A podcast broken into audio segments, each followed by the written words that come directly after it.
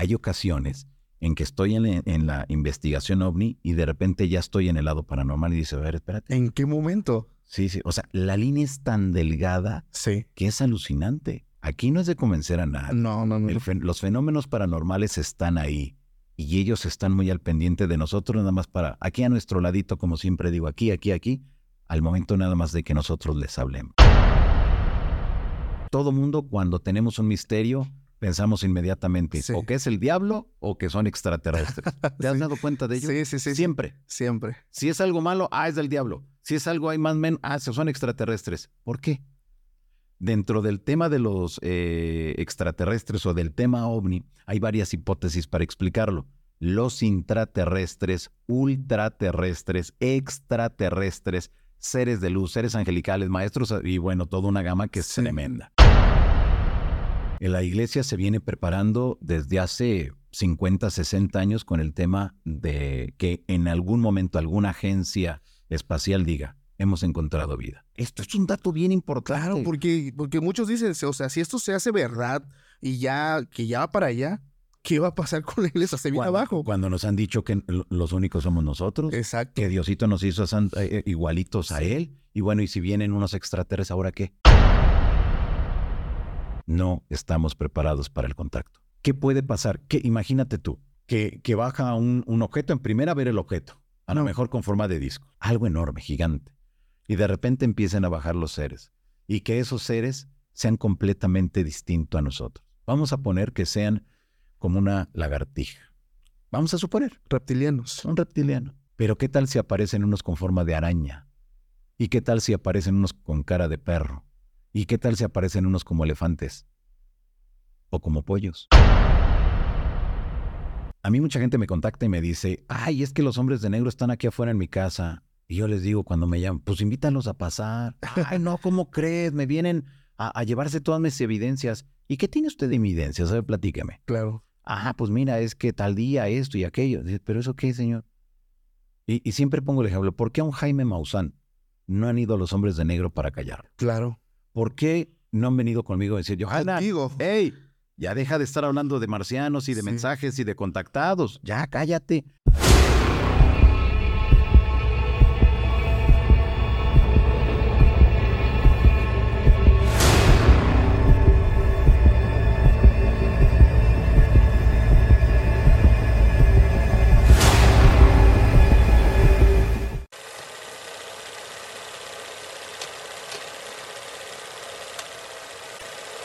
Hola, ¿qué tal amigos? Sean bienvenidos a un capítulo más de Podcast Extra Anormal.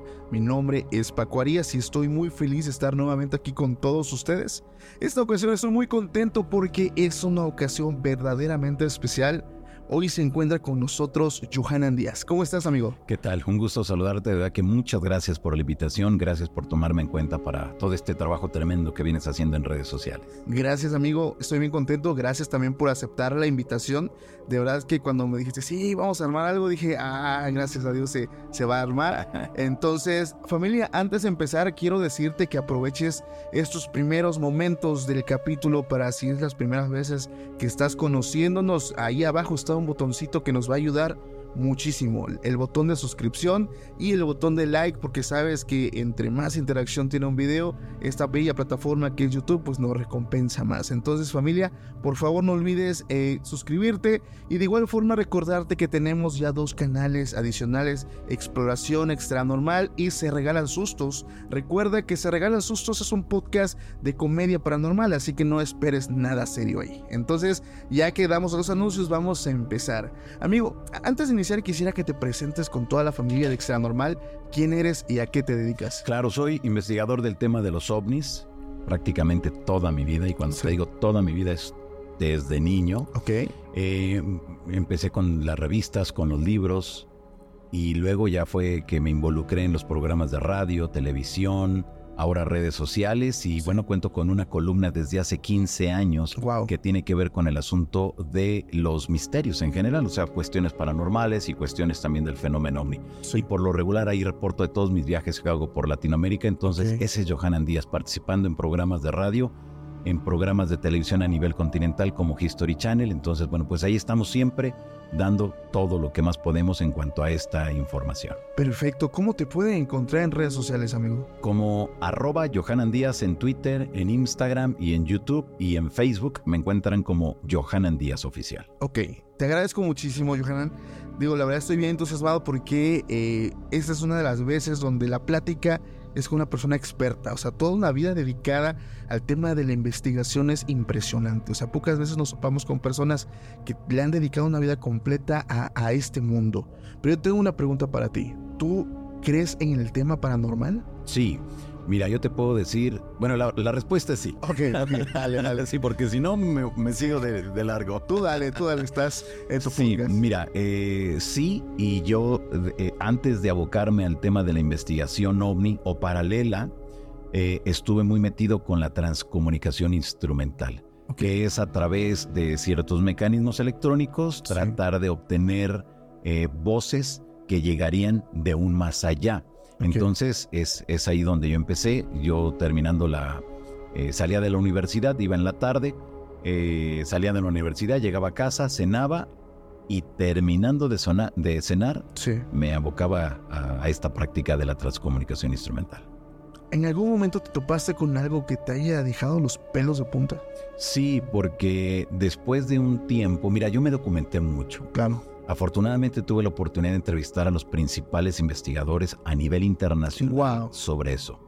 Te estoy hablando de personajes que, que, en aquellos entonces pues eran punta de lanza, sacaban libros, vendían mucho, como Raymond Moody, Brian Weiss, eh, de Pedro Amorós, este, eh, Paola Giovetti de Italia, bueno, personajes que en ese momento eran como punta de lanza dentro de la investigación paranormal. Y en México se encontraba el matrimonio Drey. El matrimonio Drey en Latinoamérica fueron los que abrieron el espectro de la comunicación con el más allá a través de la transcomunicación instrumental. Entonces yo me llevaba muy bien con ellos, los entrevistaba. Entonces, bueno, pues afortunadamente gracias a las entrevistas, a los libros, a las revistas que iba leyendo, me interesó.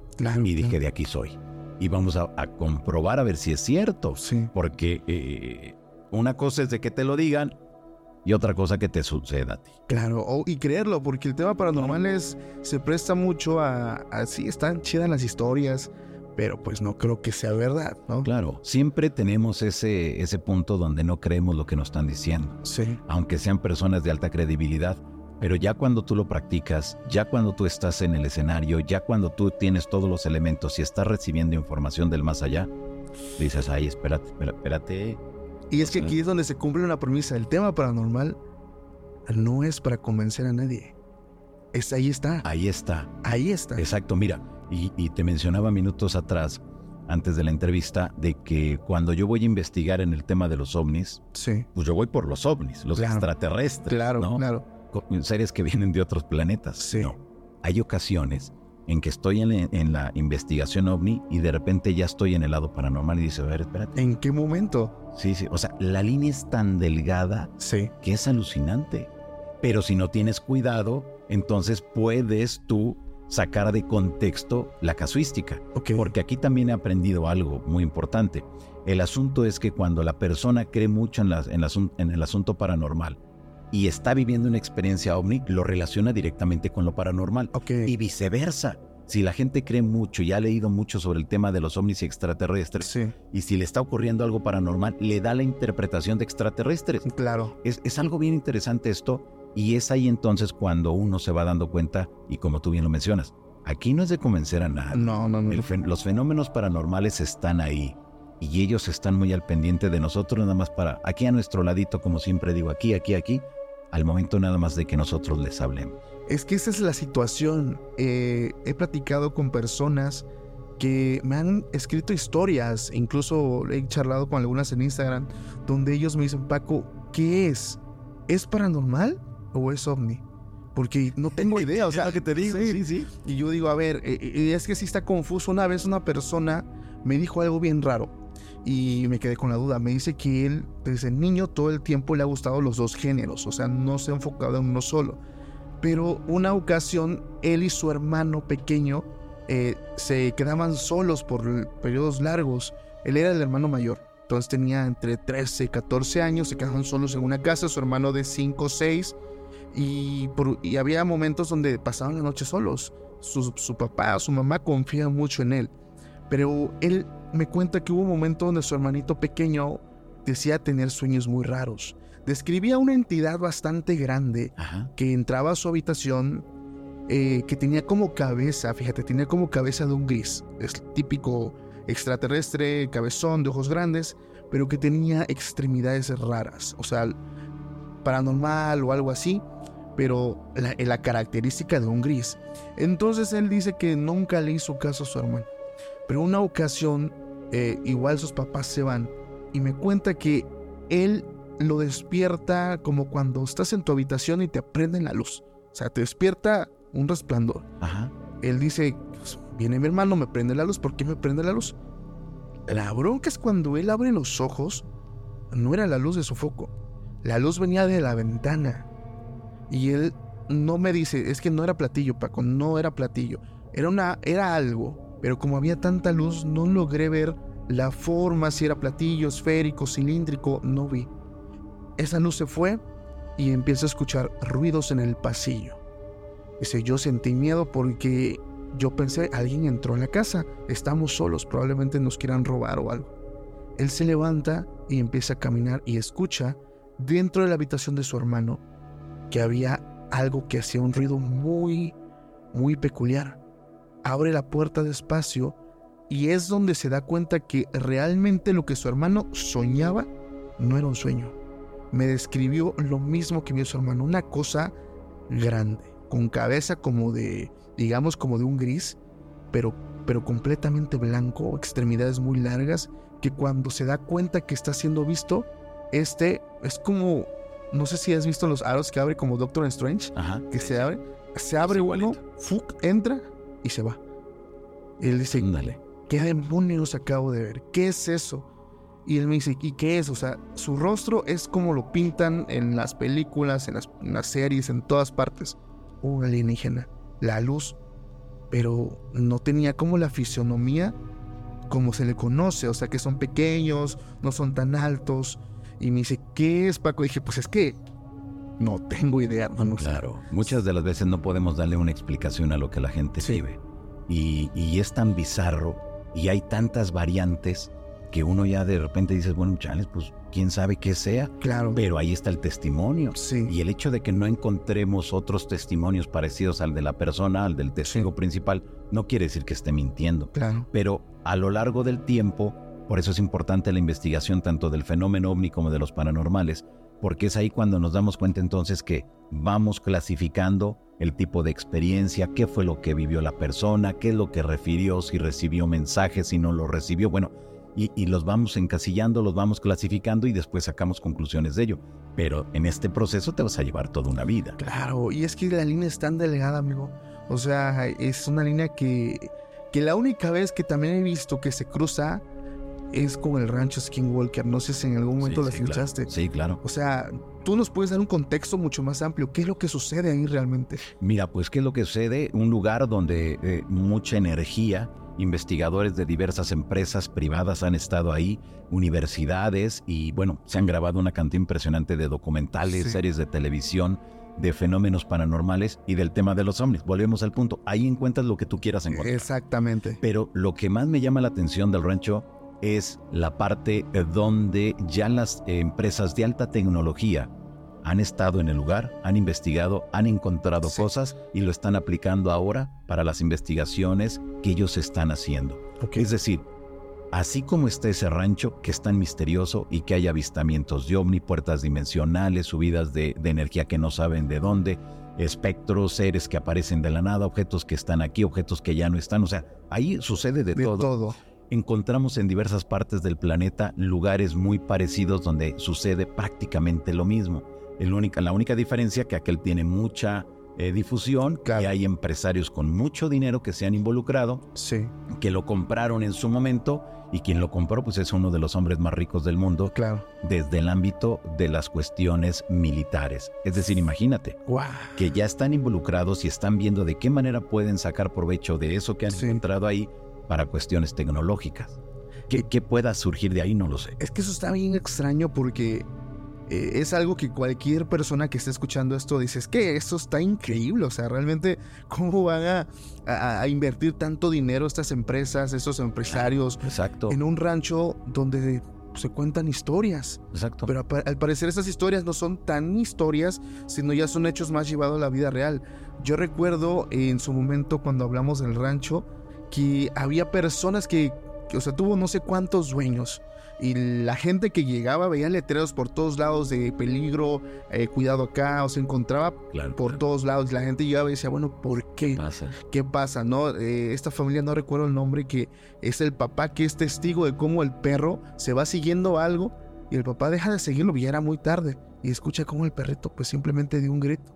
Al día siguiente pues va buscando a su perro y se va, fíjate lo raro, va caminando sobre donde hay pasto, donde hay pues estas hierbas y se da cuenta que va pasando por lugares donde está como que estas hierbitas están como como dobladas pero no dobladas por, por alguien, o sea, o cortadas, no. Tenían calor, calor. Y entre más se va metiendo Se como van al bosque, Sí. va encontrando pelo de su perro. Y el perro lo encuentra eh, como si hubiera estado en un lugar donde hizo tanto calor, o sea, muestras de, de fuego casi. Y el lugar donde estaba, estaban las, las hierbas todas dobladas por calor. Claro. Entonces, ¿eso qué pudo haber sido? Mira, eh, eh, esto que me estás contando me recuerda mucho lo que hemos vivido y lo que he investigado en la zona del silencio por el lado del estado de Coahuila, zona norte Sí. de la República Mexicana. Los lugareños refieren que en momentos cuando ellos llegan a perderse, eh, aparecen de repente señores de edad avanzada, vestidos de blanco, y lo que les llama la atención a ellos son los pies, porque en el desierto tú vas caminando y es como un talco. Sí. O sea, el polvillo se va a levantar y te va a ensuciar los pies y, Claro. y lo- y la ropa que traigas. Claro. Y en este caso no. Van completamente limpios, avanzan, llegan con, con la persona. ¿Qué te pasó? No, pues se me terminó la gasolina. No, se me terminó la... No sé, lo que te haya sucedido.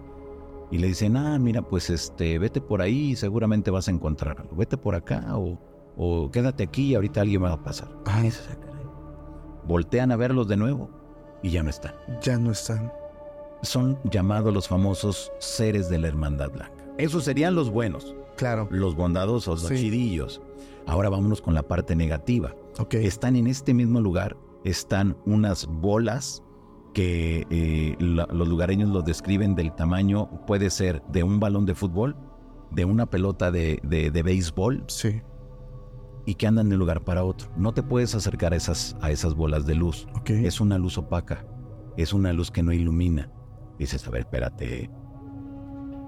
Una luz va a iluminar, aquí Claro. tenemos una luz, está iluminando pues, Claro. ahí lo que está aquí. Sí. No, es una luz opaca. Yo cuando escuché eso recordé mucho las historias que hay en todo el mundo de las luces de la muerte o las luces malas. Las luces malas cuando tú te acercas te queman y aparte de que te queman te dejan secuelas muy graves en tu organismo que si la libras vas a convivir con ello toda tu vida. Y si no la libras, bueno, pues Ya ya no- hasta ahí se quedó. Pero esto es importante porque nos damos cuenta que hay lugares donde son constantes estos avistamientos de Sí. estas esferas malas, de estos seres vestidos de blanco. Y te comento algo que me ocurrió a mí la primera ocasión que estuve en la zona del silencio. Eh, a través de los Yojaneros, que es mi comunidad a través Sí. de redes sociales, éramos 70 personas que fuimos la primera vez a la zona del silencio. Entonces me invitó el municipio de Francisco y Madero, el, Sí. el- el presidente municipal, para eh, reinaugurar la zona turística de la zona del silencio por el lado de Coahuila. Ok. Entonces, bueno, pues yo llego, era alucinante, la zona del silencio, muchos misterios, Claro. muchos enigmas, yo fui encantado, dije, ya está, ¿cuándo, dónde y a qué hora? Sí. Pues ya llegamos ahí, estuvimos y bueno, ya cuando terminó todo el proceso, todo el protocolo y demás, nos quedamos ahí toda una noche y de repente, donde nosotros estábamos, como a unos 20 metros, ah, eh, yo vi un foco, ¿te acuerdas de los focos esos de amarillos que tenían una resistencia Sí, de, los, sí, sí. de los antiguos? Pues, Sí, sí, sí. pues yo vi un foquito ahí y dije, bueno, pues hay un foco, hay una ventana, Ajá. y si hay un foco y hay una ventana, pues hay un cuarto o una Claro. casa, ¿no? Sí. Lo normal. Lo normal. Entonces, bueno, estaba platicando con los compañeros, empezábamos a bromear, ahí gritando, pasándola bien, pues, porque al día siguiente ya empezaba el campamento y al día siguiente llegaba más gente. Y de repente veo que se apagó la luz. Y yo dije, oiga, vamos a guardar silencio porque creo que los vecinos ya se enojaron. Así tal cual les dije. Y los lugares me dice, ¿cuáles vecinos? Digo, pues de ahí, ¿cuál ahí? Digo, pues ahí hay una ventana. ¿Cuál ventana? Pues ya hay un foco. ¿Cuál foco? No, manches. Y yo volteo y dije, pero si no hay nada. Pero yo lo vi. O sea, todos lo vimos. Sí, sí, sí. Era la luz opaca. ¿Cómo es una luz opaca? Era una luz que no, o sea, tú la ves y sabes que está emitiendo una luz. Claro. Pero no la ves que esté iluminando ni el piso, sí. ni, ni los árboles, nada. nada. Era luz. Ahí fue cuando yo entendí la famosa luz opaca. Porque cuando me decían a mí, es una luz opaca, dije, no, cálmese. ¿Cómo va a ver? La luz es luz y la luz, expande y, y, va a iluminar. Sí. Que no, es la luz opaca. Y si tú la ves, no te debes de acercar.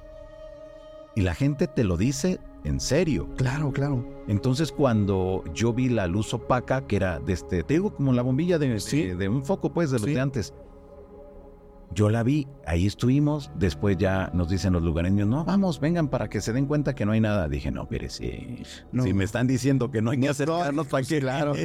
Mira, porque muchas veces de la, en la investigación todo el mundo, no, yo voy y le voy a tomar fotos y lo voy a saludar. Nel, no es cierto. No. Eso no pasa. En la vida real, eso no pasa. Claro. Porque no sabes ante qué estás.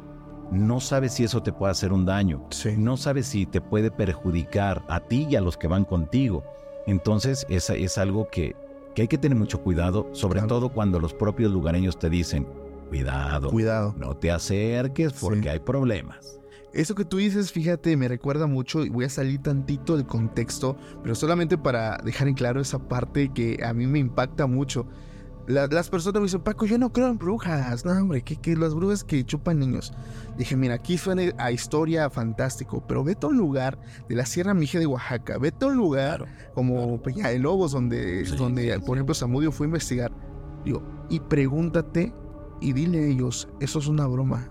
Date cuenta la seriedad que ellos que lo viven en serio y que para ellos no es algo de, ay, qué asombroso, no, para ellos es, qué miedo, cuida al niño, a los niños, a la embarazada, porque hay casos muy fuertes. Entonces, así como tú lo dices, los mismos lugareños te advierten de lo que te puedes encontrar. Ya sabrás tú si haces caso. En, mi caso siempre voy haciéndole, escucho muy bien lo que me dicen, las recomendaciones que me dan, pero mira, y te pongo de estas luces.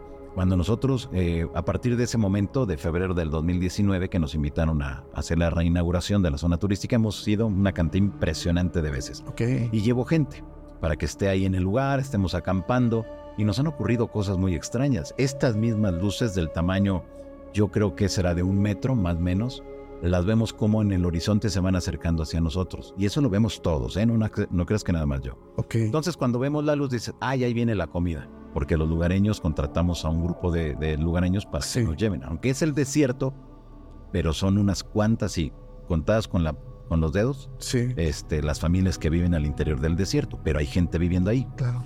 Y digo, ah, bueno, pues ahí viene la comida, ay, qué bueno la comida. Y 15 minutos después de la comida, no, pues no viene. No, pues no. Pues cómo, pero sí ahí estaba. Sí. Ya ves, de repente ves más cerca la luz. Y yo creo que a unos 100 metros, 150 metros de donde está el campamento, las luces se quedan observándonos. Bueno, pareciera que nos están observando, sea en la mañana, sea en la tarde o sea en la noche. Entonces, cuando nosotros llevamos a gente a la zona del silencio, mi primera recomendación, la primerita, si ves las luces, no te acerques. Y si estás muy cerca de ella, déjala que pase. Ella va a avanzar. No tiene por qué desviarse y, e irse contigo. Claro. Ellos van a pasar. Pero si tú la molestas, Oye, eso me recuerda mucho a las, a las bolas, bueno, acá en la parte un poquito sur del país, las bolas de fuego, que, que se piensa que son brujas, pero, pero el, el, tema de la zona de silencio, digo, yo vi un video que hizo un creador de contenido hace muchos años, pero ¿qué es el misterio que guarda ese lugar? O sea, ¿qué, pros, qué, qué sucede, ¿Qué sucede ahí? ¿Qué sucede en esa zona geográfica? Por ejemplo, el Triángulo de las, de las Bermudas es otro lugar sumamente misterioso donde lo mayor que la persona o las personas han vivido es que supuestamente atraviesan el tiempo-espacio y llegan a un lugar completamente como si fuera otro plano. O sea, y, muchas personas, por ejemplo, hay un, testimonio del que una vez hablamos de un hombre que, estuvo ahí y vio un montón de barcos, vio un montón de eh, aviones, cadáveres de personas, o sea, ¿qué sucede en estas zonas geográficas? Mira, un alto contenido de energía, que quizá nosotros no logramos entender nosotros, a la mejor aperturas espacio-temporales, quizá realmente una base de seres extraterrestres, sí. o quizá, y por qué no pensarlo, de seres intraterrestres que están al interior de la Tierra. Todo mundo cuando tenemos un misterio pensamos inmediatamente o que es el diablo o que son extraterrestres. ¿Te has dado cuenta de ello? Sí, sí, sí. Siempre. Siempre. Si es algo malo, ah, es del diablo. Si es algo hay más men, ah, son extraterrestres. ¿Por qué? Dentro del tema de los eh, extraterrestres o del tema ovni, hay varias hipótesis para explicarlo. Los intraterrestres, ultraterrestres, extraterrestres, seres de luz, seres angelicales, maestros y bueno, toda una gama que es tremenda. Pero la mayoría de gente piensa que nada más existe una para explicar todo el tema de los ovnis, que es la, la que vienen fuera de nuestro planeta. Es así. Estados Unidos, a través de las desclasificaciones que ha dado en los últimos meses, hay documentos donde dice no vienen de fuera, vienen de otra dimensión. Exacto. Documentos oficiales. Sí. Y dices, bueno, si lo están reportando es por algo. O sea, no están jugando. No. Acabas de tocar un tema, eh, Johanan, que estaba yo casi a punto de proponértelo, pero lo tocaste. La tierra hueca. Exacto. La tierra hueca. E ese tema me ha fascinado y hace poco lo estuve estudiando porque dije en algún momento voy a hablar de eso en el podcast y, y mira, ya sé el momento. No manches, está increíble porque es algo que nos muestran las series, las películas de una forma tan divertida y chusca, pero lo que, lo que la gente tal vez no sabe es los estudios, las tribus, que hubo una tribu en Brasil y en Venezuela me parece, que llegaban a una parte de la tierra subterránea donde decían que habían seres, los, recuerdo que le decían los, los gigantes o los altos, no recuerdo, y estos eh, le, llevaban ofrendas. Y la única eh, promesa que ellos tenían que hacer es que cuidaran el acceso a, a ese lugar. Ellos caminaban por, no recuerdo si eran 12 días, o 12 semanas, realmente no lo recuerdo bien, pero ellos dicen que bajaban y pasaban cavernas, cavernas, cavernas y llegaban como una zona tipo tropical, árboles y más cavernas y más cavernas por más días hasta que llegan, a, o sea, como si estuvieras en el exterior. Ves, ves aves, e incluso hay teorías e hipótesis que incluso hasta mismos dinosaurios, o, y que está este sol que funciona como el núcleo o algo que alimenta todo esto. Así es, un sol verde o una tonalidad verdosa. Y mira que es súper interesante todo lo que tiene que ver con el mundo intraterreno, porque a través de diversas filosofías, sobre todo de Asia, que es la mayor información que tenemos o que se ha divulgado a nivel internacional, tenemos Shambhala, Agartha en, en México, tenemos el Cerro del Culiacán en Guanajuato, donde se asegura que es una entrada hacia un mundo intraterreno, tenemos CERCS, en Capilla del Monte en la Argentina, y así hay muchos lugares en todo, pero de verdad que en todo el mundo, ¿no? ¿A dónde vamos con toda esta información? Que se aseguraría que al interior de la Tierra hay un sol. Y ese sol tiene una energía que muy parecida a nuestro sol que vemos todos los días. Claro. Una tonalidad verdosa. Que esa tonalidad verdosa, según algunas de las filosofías más importantes de Asia, mencionan que regenera la piel y que todo lo que se encuentre en un ser vivo al interior se va a ir regenerando. En lugar, nosotros acá en la superficie vamos envejeciendo. Claro. Allá no es de que te hagas niño, ¿no? Que no, de, de, 40 años y salgas de 5. Claro. No, no, no, no. No es eso, pero se mantiene. Es decir, algo sucede en tu, en tu organismo que pareciera que en ti se va a detener el tiempo. Durante la Segunda Guerra Mundial, Hitler y la Nenerve, que era como una universidad encargada de investigar los misterios a nivel internacional, le dieron seguimiento a esas filosofías de Asia donde ellos trataron de entrar a Garta, a, las, a, Shambhala y hablar con el famoso rey del mundo, porque se asegura dentro de esas tradiciones que el planeta tiene un rey, que la profecía que ellos mencionan, que un día saldrá, cuando las cosas sobre la superficie de la tierra sean incontrolables, él resurgirá y dirá, y se presentará y dirá, soy el rey de este planeta. Se asegura que es un ser llegado de Venus. Otros eh, mencionan que sería alguien llegado de Júpiter. Pero al final de cuentas es extraterrestre, porque no es de vida en la Tierra, pero está ahí, en esos mundos sutiles. Muchas personas tratan y siempre quieren verlo como algo físico, pero realmente no es algo físico porque esas mismas tradiciones te dicen que están en otra dimensión, en otro plano, en otra sutileza de la realidad. Sí. Pero nos quedamos todos con eso. Bueno, ¿existe o no existe? Claro. Están las teorías, están los testigos, donde tú puedes acceder siempre y cuando sea por invitación de algún ser. Y te mencionaba esto también de, las investigaciones que hizo Adolfo cuando ellos buscaron la famosa Fuerza Abril.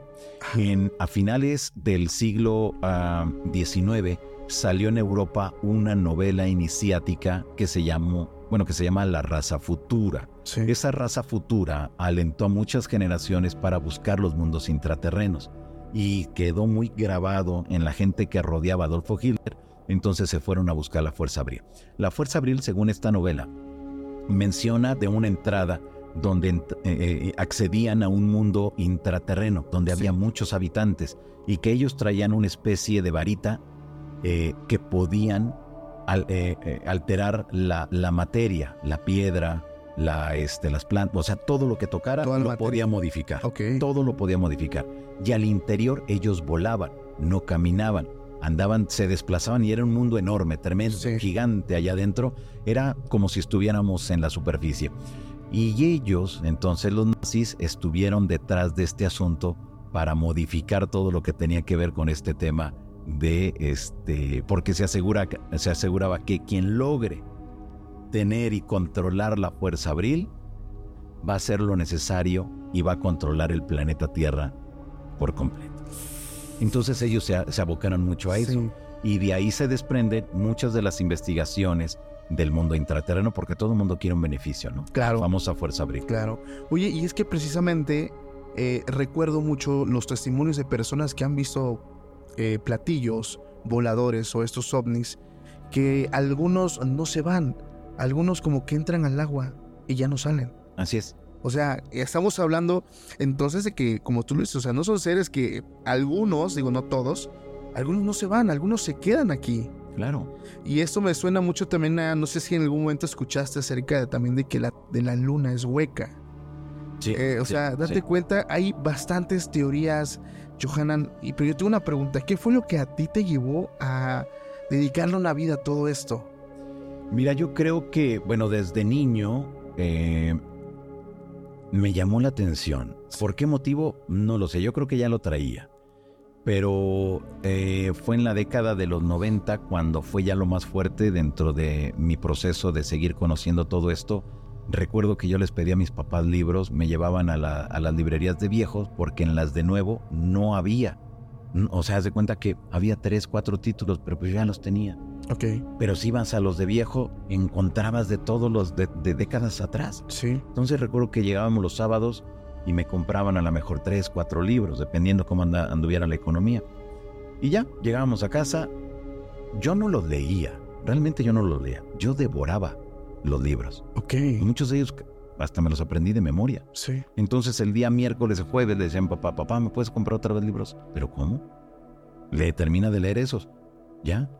Que termines de leer, pero es que ya los leí y agarraba los libros y me empezaba a preguntar. No manches. Entonces ahí fue que, que, que me involucré mucho. Sí, sí, sí. ¿Pero por qué? Quizá por encontrar una respuesta si realmente existen los extraterrestres. Ok. Y de los fenómenos paranormales que también tengo mucha literatura era encontrar también una respuesta a eso. Claro. El, entender de que no estamos solos en el universo. Pero yo recuerdo que cuando yo hablaba de estos en mi familia, desde niño, me decían, Ay, vas a empezar con tus No, no, vete por allá. O con mis amigos en la escuela me decían, no, ya, mejor este es el, rarito. Y, y, realmente uno vive un bullying tremendo. Claro, claro. Una discriminación tremenda. Pero desde luego, ya conforme va pasando el tiempo, ya conforme hay más información y todo, los tiempos van cambiando y esto se va modificando. Pero creo que lo principal que me mueve en estos momentos es el encontrar una respuesta y el ojalá un día tenga la oportunidad de entrevistar a un extraterrestre, que eso sería alucinante. tienes la misma meta que yo tengo, proceso ¿para qué? Para entrevistar a un nahual. o sea, porque me, me, encanta, mucha gente se ríe, pero hablamos de una persona que pues sí, cambia su forma física. Imagínate. Pero que en persona, dije, yo sé que, yo estoy seguro que el día que se logre eso, voy a necesitar un traductor de alguna lengua nativa, porque no es una persona que habla a lo mejor el español.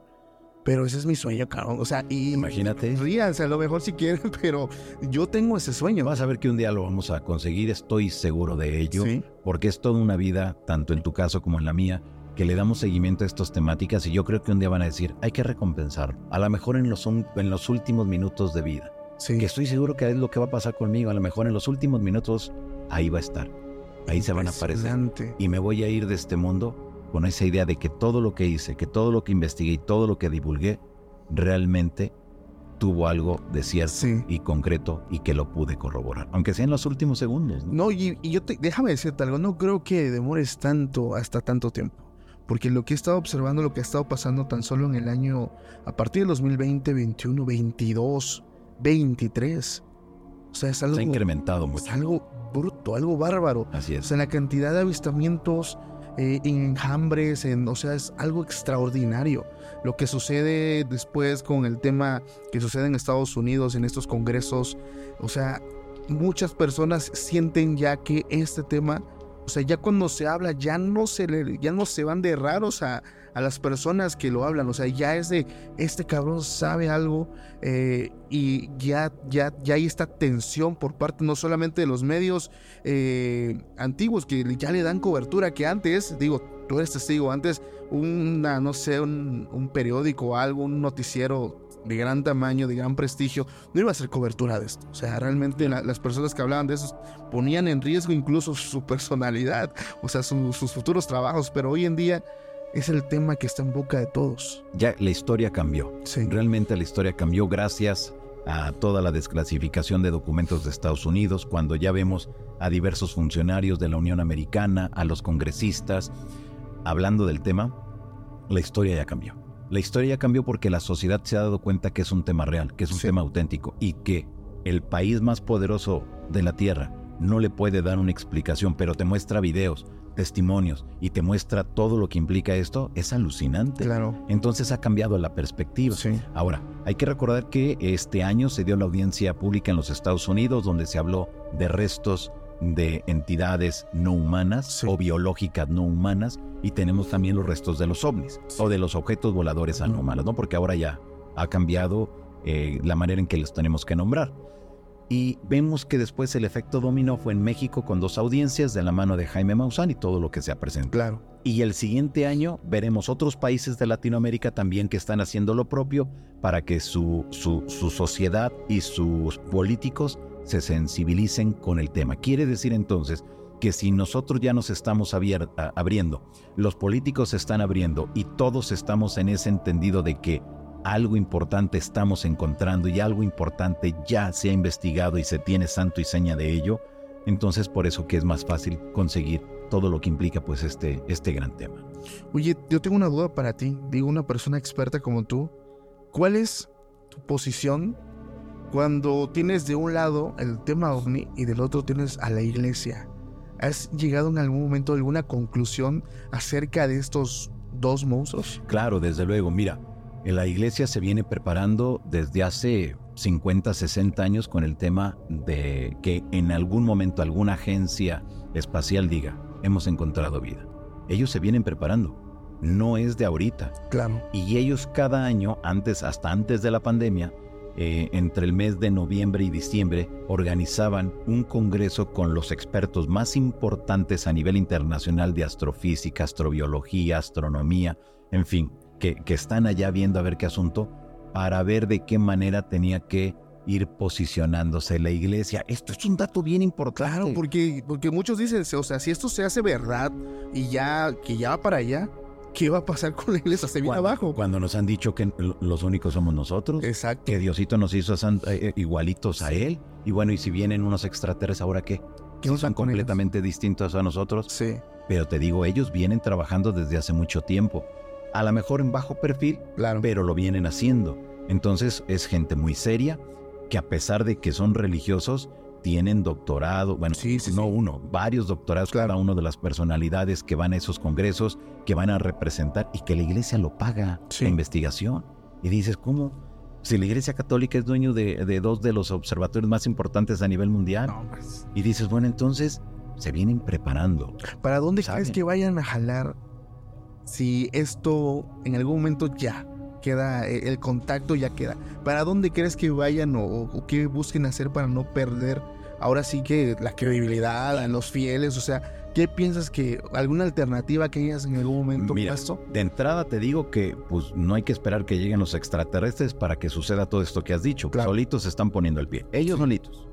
Y en segunda, yo creo que lo que va a ocurrir es que en algún momento se, tendrá que hablar más por parte de la iglesia, el reconocer de que no somos los únicos, el reconocer que en, momentos de la historia estuvieron completamente cegados a la realidad, cuando más cuando eh, eh, negaban de que nuestro planeta giraba ah. o que este porque decían que éramos nosotros somos el, centro del universo. Sí, sí, sí. Y entonces si llegan extraterrestres y todo y tienen dos piernas, dos brazos o como lleguen, lo que van a decir es, ah, bueno, sí, nos equivocamos, perdón, pero ellos también tienen que bautizarse.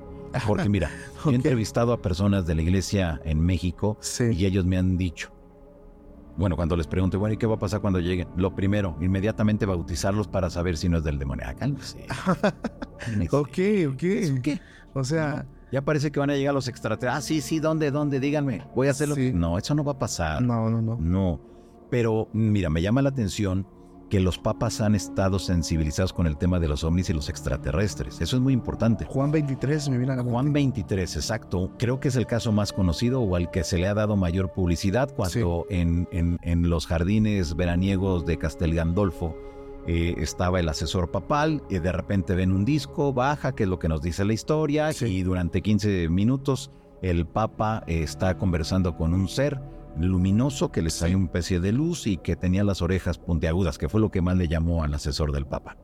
Y de ahí vienen muchas modificaciones a lo que implica la, Iglesia Católica.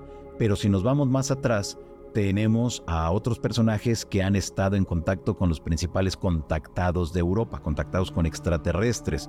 Y si nos vamos ya más reciente, bueno, tenemos a Juan Pablo II, que eh, le gustaba todo lo que tenía que ver con el asunto de los ovnis y los extraterrestres e incluso Fidel Castro, esto es un dato bien interesante, eh, cuando el Papa hace un viaje a La Habana, un viaje oficial, eh, Fidel Castro, él tenía semanalmente en el periódico Granma una columna. Y en esa columna hablaba de cuestiones internacionales, política, de todo. Pero en esa ocasión, en 1998, habló sobre el tema de los extraterrestres y mencionó de qué manera había abordado el tema de los ovnis y los extraterrestres con Juan Pablo II y su comitiva. Y dices, ándale. Y hay que recordar también que el, Papa Juan Pablo II tenía a, un eh, sacerdote eh, que, le informaba santo y seña de todo lo que ocurría sobre el tema de los no identificados y que incluso Monseñor Corrado Balducci eh, eh, eh, tenía la autorización papal para poder presentarse en conferencias o en congresos del tema de los no identificados. Ahora nos venimos más reciente con el, actual Papa. Dentro de las investigaciones que hice, que yo me enteré que el Papa Francisco, cuando estaba en la Argentina, tenía reuniones con los principales investigadores de la Argentina, investigadores del tema de los ovnis. Eran tertulias que empezaban un día por la tarde y terminaban al día siguiente muy tempranito. Se reunía la clase política, los, algunos de los eh, actores o actrices más famosas. Eh, era, eran tertulias donde hablaban de los extraterrestres, hablaban de los ovnis, pero sobre, todo sobre todo el tema principal del Papa eran las profecías de Benjamín Solari Parravicini, que él hay una parte de todo lo que dio a conocer cómo se tenía que enfrentar la Iglesia Católica para el siglo XXI. Y la principal recomendación, sacar a la Iglesia a la calle. Estos tres temas eran los importantes.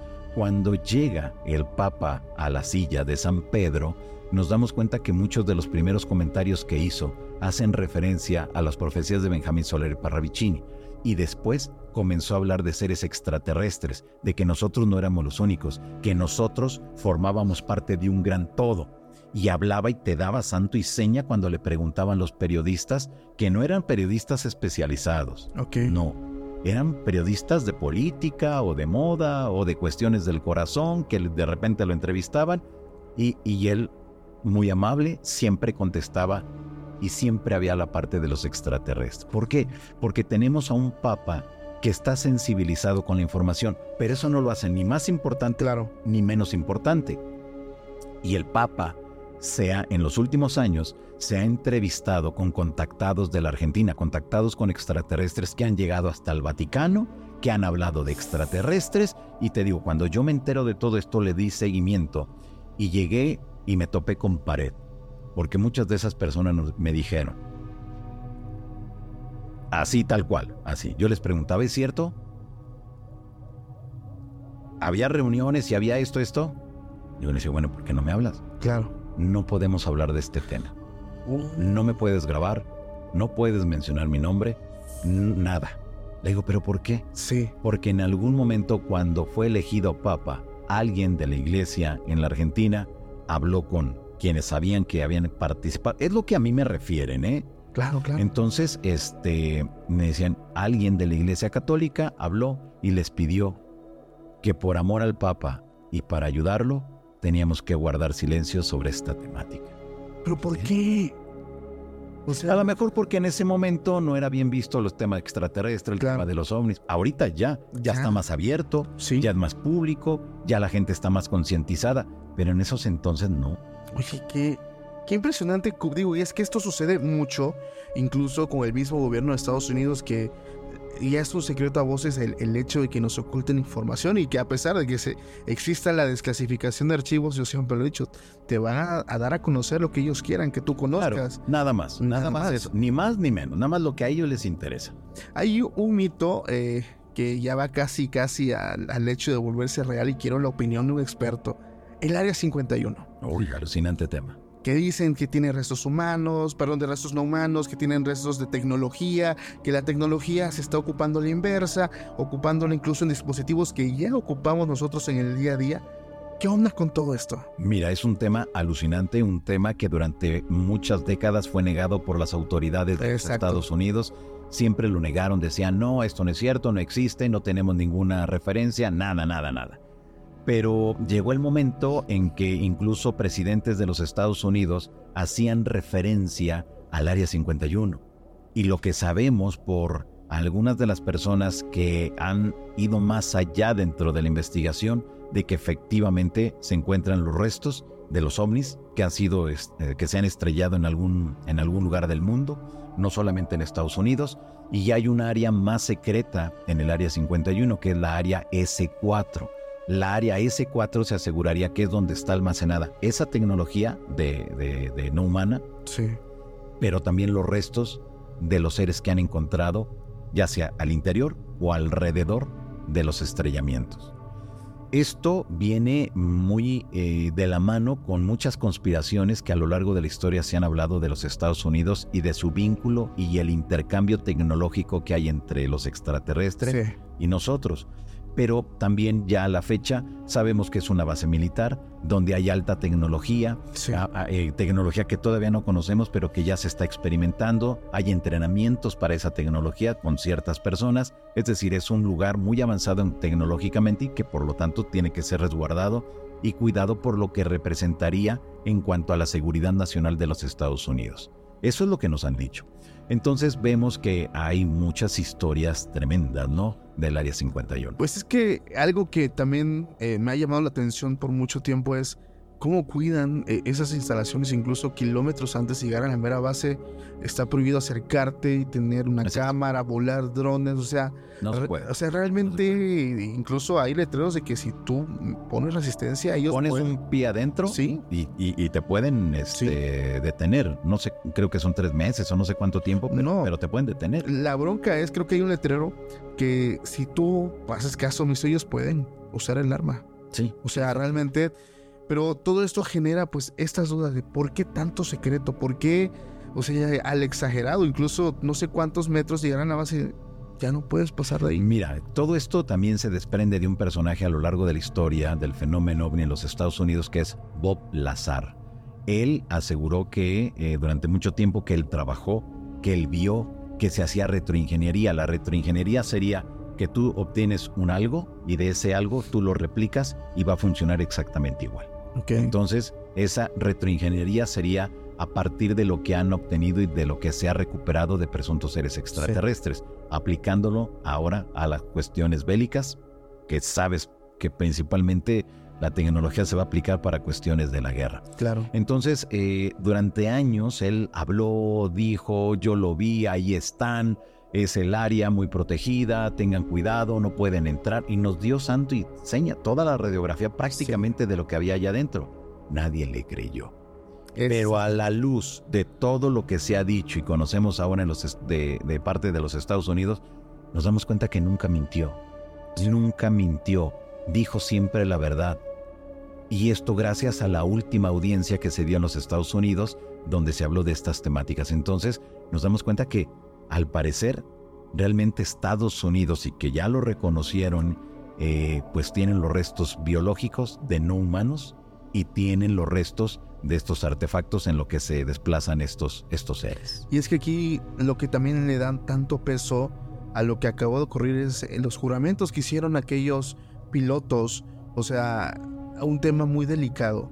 Pero tú personalmente, Johanan, piensas que realmente el gobierno de Estados Unidos está ocupando ya su tecnología, ya la está implementando incluso en, desde algo tan básico como un teléfono? Se aseguraría, hay algunos exmilitares que aseguran que Estados Unidos ha implementado ya, nosotros lo usamos, el rayo láser.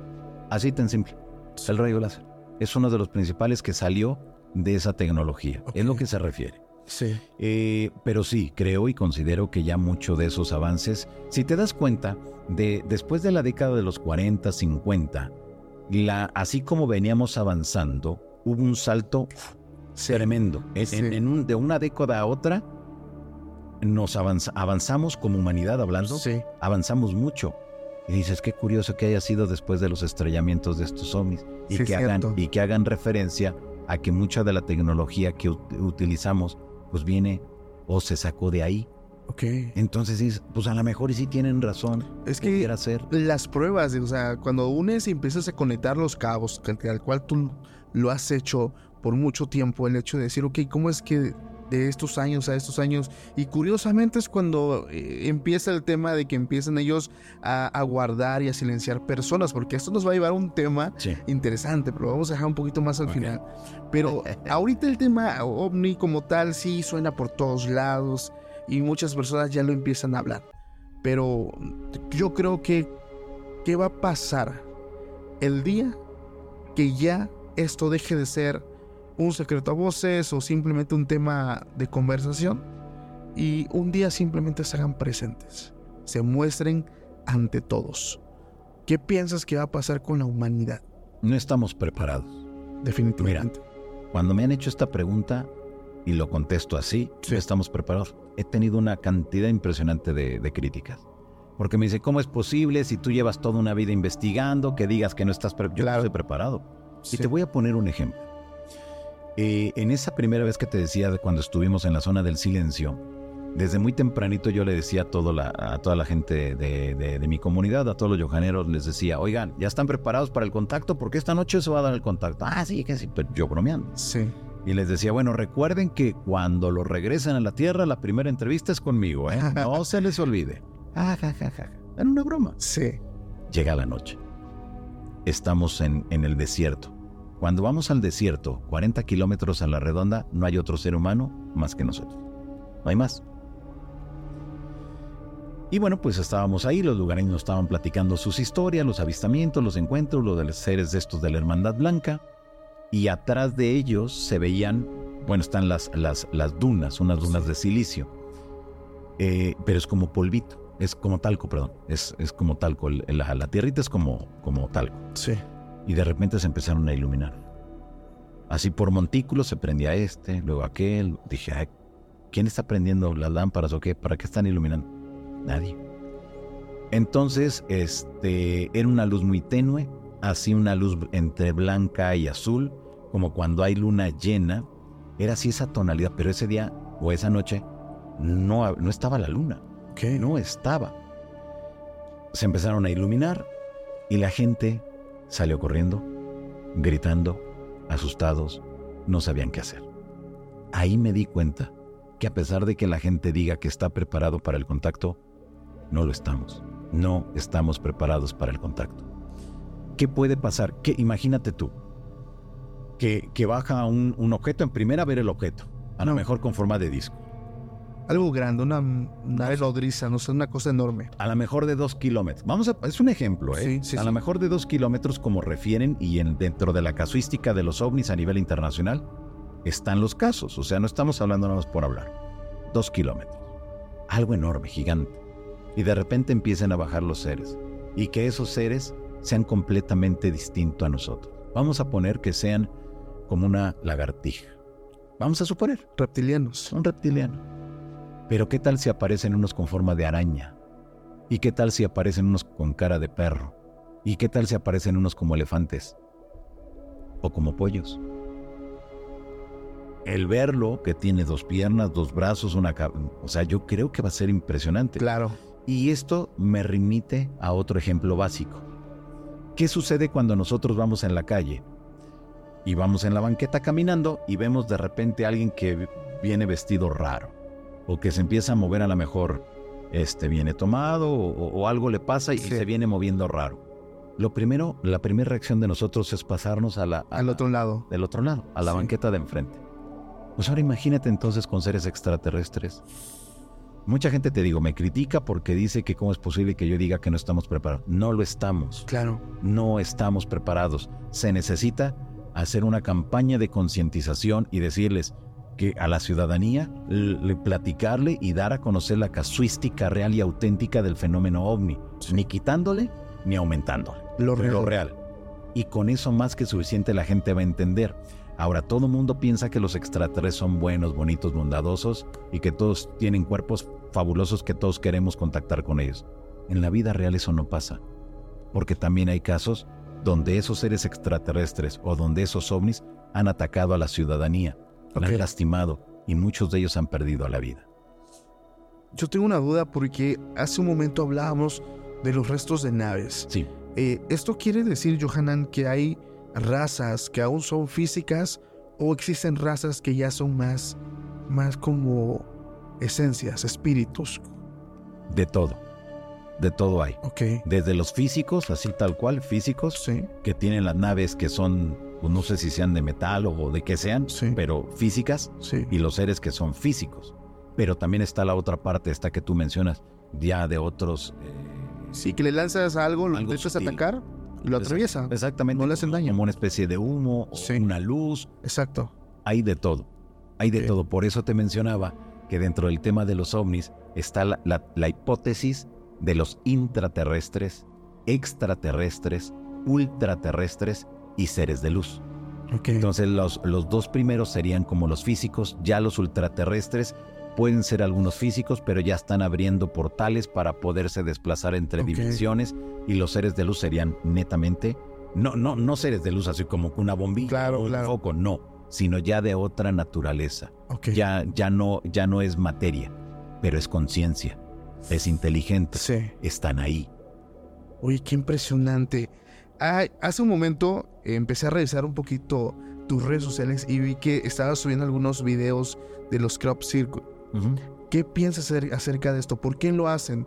¿Por qué dejar como sellos o muestras en campos de cultivos? ¿Cuál piensas que sea eh, como que la intención de hacer esto? dejarnos un mensaje de que debemos regresar al origen, que es cuando ya se analizan los crop circle en los campos de cultivo, principalmente de Inglaterra, que ahora aparecen en Holanda, Francia, Sí. Espa- bueno, en todas partes, bueno, hasta en el Medio Oriente están apareciendo. Y en México aparecieron solamente tres años, en el 2010, 11, no, 2011, 2012 y 2013, tres años. Pero ya cuando los vemos de manera general, la aparición de estos eh, agrogramas o crop circle o señales en los campos de cultivo, cuando ya los estudian los especialistas, siempre nos van a remitir a dos cosas. Uno, que regresemos al origen, es decir, al amor. Y la otra, de cuestiones astronómicas que están por ocurrir. Eso es bien importante porque dices, bueno, esto realmente lo está haciendo una conciencia. alguien que sabe perfectamente lo que va a ocurrir desde nuestra vista humana o desde aquí de la Tierra, Sí. que viene un eclipse, que va a haber una alineación, que va a haber esto, que va a haber aquello, y dice, pues eso solamente lo puede saber alguien que está acá adentro, Claro. no alguien que está allá afuera. Ese es que curioso. Y la otra parte también, que es que esta parte que te digo que es la espiritual. Siempre va a ir de la mano lo, lo- lo de la ciencia con el rollo espiritual. Y en el rollo espiritual o en el ámbito espiritual siempre nos van a decir, tenemos que regresar al origen, tenemos que estar en paz, tiene que haber una unión. Pero lo curioso que esto mismo que te acabo de mencionar, lo vamos a encontrar en los mensajes de los seres extraterrestres de toda la vida y de toda la historia. Siempre vamos a encontrar. Yo he encontrado en, eh, en mi canal de YouTube, tengo más de 4.800 entrevistas a gente que asegura vivir experiencias de contacto o de recibir mensajes de esos seres. Y lo que he encontrado ya cuando los veo, no de casos particulares, sino en general, Sí. son cuatro palabras claves. Paz, unión, amor y autoconocimiento. Son las cuatro palabras, palabras clave que siempre voy a encontrar cuando estoy frente a una persona que refiere vivir una experiencia de contacto con estas entidades. Y es que son personas, seres, mil veces avanzados que nosotros. O sea, Sí, nosotros siempre lo he dicho, somos primates realmente eh, al, lado de, al lado de ellos. Y el error de las personas es pensar que son perritos. O sea, ellos, los perritos, de que les, les puedes hablar, de que puedes tener. Y precisamente hay teorías, no sé, ahorita me vino a la mente, de que supuestamente hay una raza que cuida el planeta, pero que nos dejan actuar en libre albedrío así es. pero que en algún momento si nosotros estamos al borde de la autoaniquilación, ellos se presentarían. ¿Tú crees en eso? Mira, sí y no. Y te voy a decir por qué. Tuvimos una Primera Guerra Mundial, Sí, una Segunda Guerra Mundial. sí, Y en varios momentos de la historia hemos estado a punto de entrar en una guerra, en una tercera guerra mundial, pero ya a nivel nuclear. claro. Y no han estado ellos. Es decir, no han estado ahí para involucrarse y de, ay, ay, ay, tranquilo, ch, ch, ch, Sí, sí, sí. paren, paren, paren. Eso no ha pasado. Lo último que vivimos, una pandemia, donde hubo miedo, temor, muchas cosas raras pasaron por nuestra mente y en Sí. nuestras vidas. Y mucha gente lamentablemente falleció. No hubo la ayuda de ellos. Sí, claro. Me queda claro, y yo siempre he dicho, ellos son los eternos mirones. Están aquí, nos están viendo, nos están ana- analizando y estudiando por qué hacemos lo que hacemos y para qué hacemos eso que hacemos. Claro. Me queda súper claro, pero son los eternos mirones. No se van a involucrar. La mayoría de los contactados refieren eh, que ellos cuando lleguen ya en un contacto frente a frente con nosotros, no van a solucionar las enfermedades, no van a solucionar la contaminación ni la corrupción ni nada de esas cosas que tanto nos lastiman a nosotros en los seres humanos aquí en la Tierra. No lo van a hacer. Y ellos ya lo han dicho, no, porque ustedes provocaron todo ese caos. Y quien tiene que solucionar eso son ustedes. Ustedes. Pero hay otra parte donde están los seres y dicen, si ustedes emplean armamento nuclear, en ese momento nosotros entraremos para bloquearlo. Pero porque les va a afectar a ustedes, y lo que han dicho ellos, nos va a afectar a nosotros en el ámbito del sistema solar Sí. y más allá del sistema solar al momento que se utiliza armamento nuclear. Por eso, eh, en- en- a, per- a partir de mediados o finales de los 40, cuando el ser humano comenzó con las detonaciones atómicas en los, Sí. en los desiertos de los Estados Unidos, fue el inicio y la presencia masiva, por llamarlo de alguna manera, de la presencia de estos seres extraterrestres Sí, sí, que decían, tengan cuidado, no estén jugando con esas energías, no lo entienden, los va a dañar, y de ahí se desprende una cantidad impresionante de casuística Claro. a lo largo de la historia, donde el mensaje era, tengan cuidado con lo que están haciendo y con lo que están jugando. Y es que principalmente, digo, la primera, no es por demeritar, pero la primera y segunda guerra mundial uf, es nada comparado con lo que si llega a haber en una tercera. No solamente armas nucleares, Híjoles, armas biológicas, eh, de todo. O sea, es una destrucción masiva sumamente fuerte y, y que yo creo que Claro, y sería mira, una tontería. Y, y muy lamentable porque, bueno, pues Latinoamérica este, no estamos preparados para algo así. Somos pacíficos al 100%. Hay uno que otro país ahí medio, medio respingón, pero, pero, este, pero no estamos preparados Claro. como países como Estados Unidos, Rusia, China. ¿Qué tenemos nosotros en México? Pues piedras Sí. o decirles de groserías, ¿no? Pues, ¿Qué más le podríamos hacer? Claro. Pero sí nos puede afectar mucho. Mira, Demasiado. eh, ahora, eh, eh, esto que tú mencionabas, si pueden ellos involucrarse, también si nos vamos ahora con los testimonios de exmilitares de los Estados Unidos, ellos han hablado y han asegurado que donde en las bases militares donde se encuentra el armamento nuclear, que es top secret, que nadie sabe, que a lo mejor en una base militar dos o tres personas nada más, a lo mejor de un contexto de 3.000, 4.000 personas, solamente dos o tres saben que hay armamento nuclear ahí, se ven los objetos y en ocasiones se activan estas ojivas y antes de que sean lanzadas se desactivan. Es decir, pareciera entonces que estos, estos ovnis, estos artefactos, dicen, a ver, tú tendrás tecnología muy avanzada, pero mira, te la puedo activar y te la puedo desactivar. Entonces es ahí, es ahí cuando los gobiernos, cuando Estados Unidos ha dicho, ¿ante qué estamos? Claro. y ha gastado millones de dólares en la investigación para saber si esto puede provocar un serio problema para la seguridad nacional de Sí. los Estados Unidos. Y es obvio, es lógico. Algo que no conoces está controlando lo más poderoso que tienes. Sí, imagínate que, que en uno de esos salga un misil No. y que afecte, o sea, donde afecte va a. Claro. Y de repente que se activen y, y se- uno o dos segundos antes de que ya salga disparado, se apaga todo. Como diciendo, hey, nosotros los podemos controlar, así que no te pases de lanza. Creo que el mensaje es eso. Claro, qué impresionante.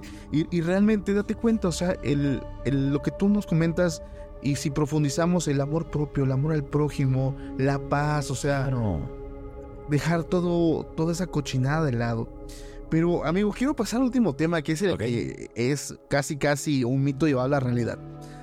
Bueno, se dice que, bueno, ha habido sí muchas personas que han estado cerca de diferentes fenómenos no humanos, avistamientos, pero se hablan de unas personas de saco y sombrero que se dedican a perseguir Los hombres de negro. los hombres de negro.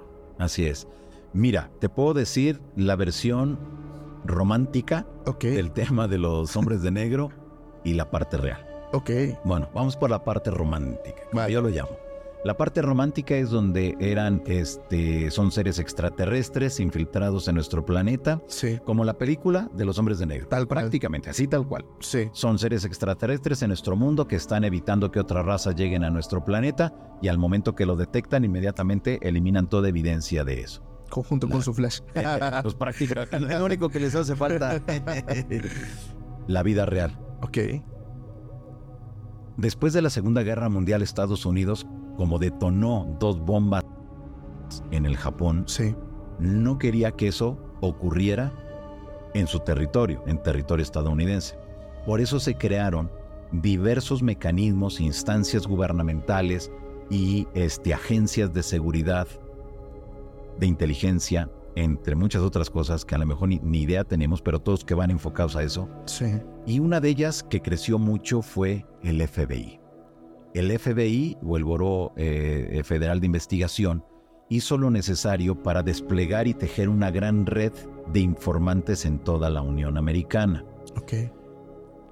Edgar Hoover, que estuvo muchas décadas a cargo del FBI, pues prácticamente desde su fundación hasta que este señor falleció, le dio seguimiento tanto a políticos que estaban a favor y en contra del gobierno, realmente hacían una radiografía, por eso era tan temido, porque te pasabas de lanza y te sacaban un expediente. Ay, que creen que miren que es tendencias Sí. de este, de- del comunismo o del socialismo o de esto? Ay, ¿qué creen? Pues miren, es tendencia, pues es, es entonces eso no les gustaba. Entonces Claro. por eso todo el mundo se cuadraba. Hasta los presidentes de Estados Unidos se cuadraban con Edgar Hoover y lo que representaba por el poder de toda la información que tenía. En, en ese contexto, le daban seguimiento al tema de los ovnis, pero no porque considerara que va a, va a llegar una invasión extraterrestre y nos va a atacar. No, no, porque él consideraba que si había alguna alteración en el orden público y era una luz o era un, un- un ser muy extraño, él decía inmediatamente que se trataban de los soviéticos. Ok. que Estaban experimentando en territorio estadounidense para provocar un caos y la destrucción. Sí. Entonces él tenía una paranoia, pero tremenda, tremenda.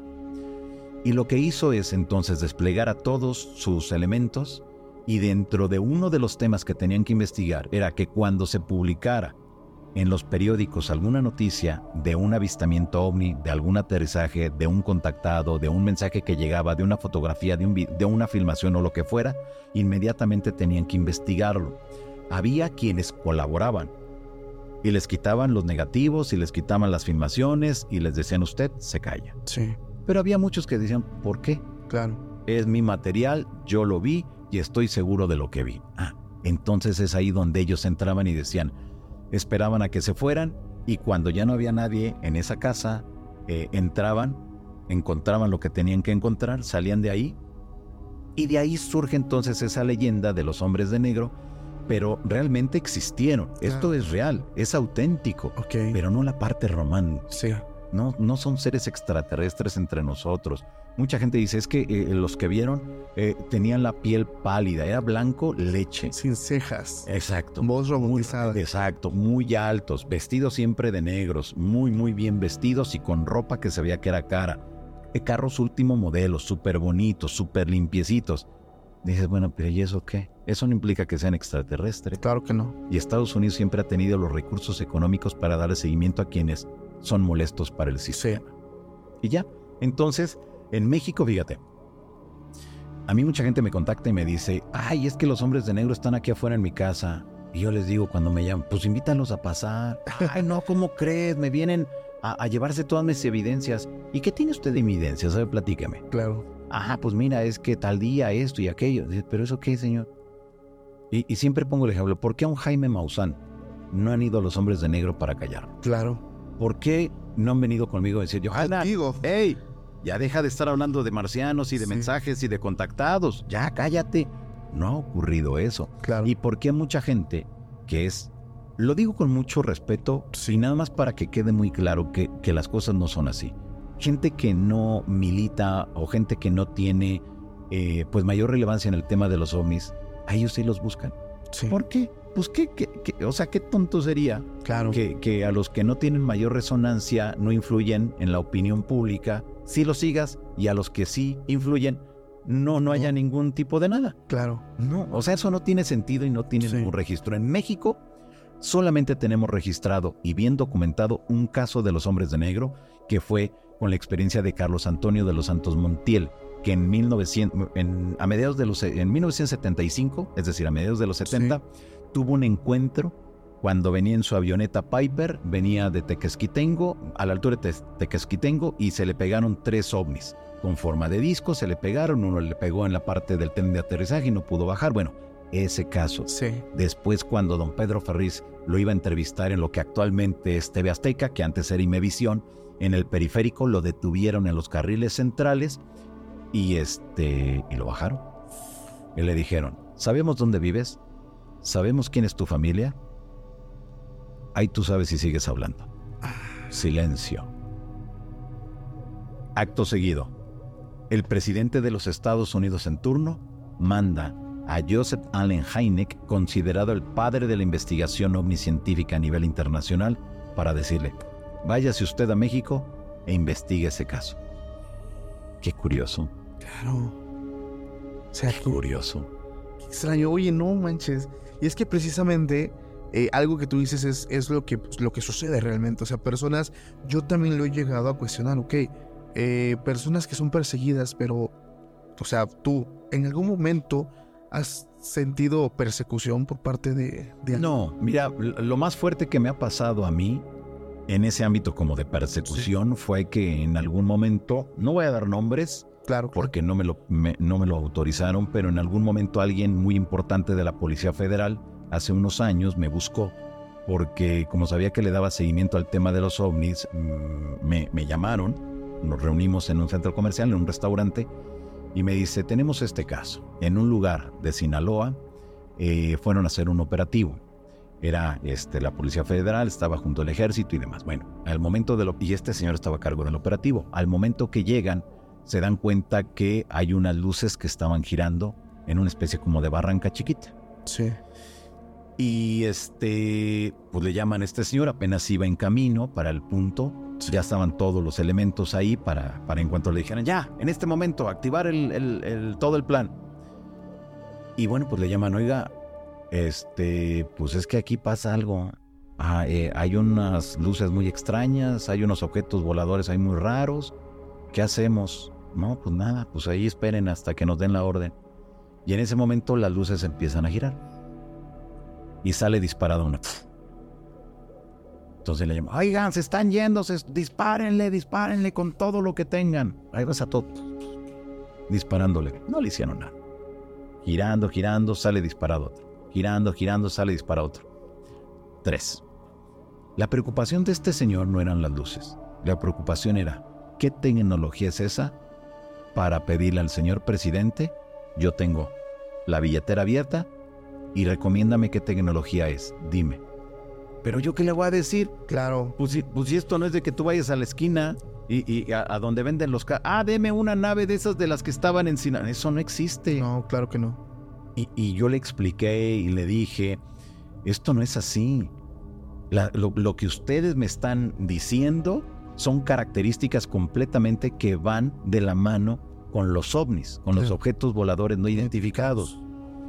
Entonces le digo, bueno, ¿puedo? Porque me decía, involúcrate, quiero que me des este, datos, quiero datos, quiero datos. Pero ¿qué datos te doy? O sea, eso no es de que yo me meta a internet y me meta a una página y vea al catálogo de naves que utilizan o que llegan a... Eso no hay, no existe. Naves no identificadas. Exacto, pero, pero te digo, a él le preocupaba mucho porque él, dentro del cargo que tenía, la operación había sido un fracaso. Entonces digo, bueno, oiga, ¿Puedo publicar todo esto en mi columna en el periódico? Sí, pero no, nombres, no esto, no aquello. O sea, me dio así como una lista de cosas que no puedes. Dije, ya está. Pues me quedo con la mera carnita de lo que sucedió. Va, lo publico. Y de repente se armó todo un caos. Porque decían que yo formaba parte y que yo le había dado el pitazo a quienes iban a hacer el operativo. Dije, a ver, cálmense, no, no, no, a ver, a mí no me involucren en ese rollo. Sacan de contexto. Porque sí, sí, o sea, ellos lo que estaban buscando, o el gobierno en ese momento estaba buscando a ver quién tuvo, quién tuvo la culpa. Dije, yo me enteré tres meses después, a mí ni me vengan con ese rollo, porque tres meses después me enteré de lo que había ocurrido en ese lugar, no pude ver, no pude leer los, los testimonios, lo que se redactó, los informes, no lo pude leer, no pude hablar con los que estuvieron ahí, no me lo permitieron porque había sido una operación en secreto. En secreto, pero que le salió mal. Claro. Pero no por culpa de ellos, sino porque llegaron a un lugar donde se aparecieron estos objetos y que de repente fue lo que reventó el operativo. Pero de repente me dicen, no, es que tú, es que estás coludido, a ti te dieron el pitazo y tú, pero ¿de qué están hablando? Claro. Tres meses después yo me entero y yo no tengo nada que ver con ese rollo. O sea, no. O sea, en la línea del tiempo, en ningún momento aparece Johanan Díaz hasta que se publica mucho tiempo después. Te estoy hablando, tres meses después. No, es que, y, precisamente lo que sucede muchas veces, digo, hoy con el internet y, diferentes medios, muchas personas luego sacan de contexto o la edición o algo, y es algo muy común. Pero algo me queda claro, amigo, y creo que todos estamos con lo mismo. Es un tema muy fascinante del que simplemente podemos hablar por horas y horas y, realmente contar anécdotas, pero falta esa parte del contacto cuando ya se hagan presentes, que espero que, que se te cumple tu sueño de verdad. O sea, realmente lo. Ay, espero que sí. Lo, lo, deseo muchísimo. Hermano, algo con lo que te quieras despedir en esta noche. Pues mira, si la gente que nos, que nos mira en estos momentos está interesada en estas temáticas, tiene que leer, tiene que estudiar, tiene que llegar a sus propias conclusiones para que nadie le platique, nadie le cuente. Pero sobre todo, el entender que debemos siempre de cuestionar cada una de las cosas que nos digan. Eso es lo más importante. Claro. No, o sea, me queda muy claro que nosotros eh, tenemos una función muy importante que es el divulgar toda la, la casuística. Sí. Pero nosotros no lo sabemos todo. Y por lo tanto, si la gente nos ayuda leyendo, que ahora es bien complicado que la gente lea, pero hay podcasts, hay videos, hay una cantidad impresionante que en mis tiempos, cuando era machavo, no tenía yo y que tenía que estar esperanzado a que llegara algo, alguna noticia importante de algún lugar. Y ahora hay un exceso de información que ya no nos alcanza el tiempo para, para poder, eh, pues, dosificar o entender o matizar la información y después presentársela a nuestros respectivos auditorios. Que creo que ese es el mensaje principal y también el que entiendan que ellos ya están aquí entre nosotros. Eso me queda súper claro. Tremendo, hermano. ¿Tus redes sociales ya para finalizar, hermanito? Muchas gracias, te agradezco mucho. Es en Twitter, en Instagram y en YouTube estoy como arroba Johanan Díaz y en el Facebook es eh, arroba Johanan Díaz Oficial. Johanan Díaz Oficial es en Facebook. Así que bueno, pues ahí en mis redes sociales es audios, textos, videos, fotografías del lugar donde esté investigando o donde esté dando alguna conferencia, algo, siempre, siempre tengo todos los días mucho material que compartir, así que los invito para que le den seguimiento a todo mi trabajo. Ya saben, acá a la familia que siempre en la descripción dejamos los enlaces directos para que igual te ahorres el tiempo y vayas directamente a conocer el trabajo de Johanna. La verdad es que es impresionante, toda una vida dedicada al tema de la investigación familia, ya saben, vayan, apoyen a nuestro invitado, que vea el cariño de la comunidad extranormal y ustedes y yo nos estamos viendo próximamente en un nuevo capítulo. Pásenla bonito, hasta la próxima, bye.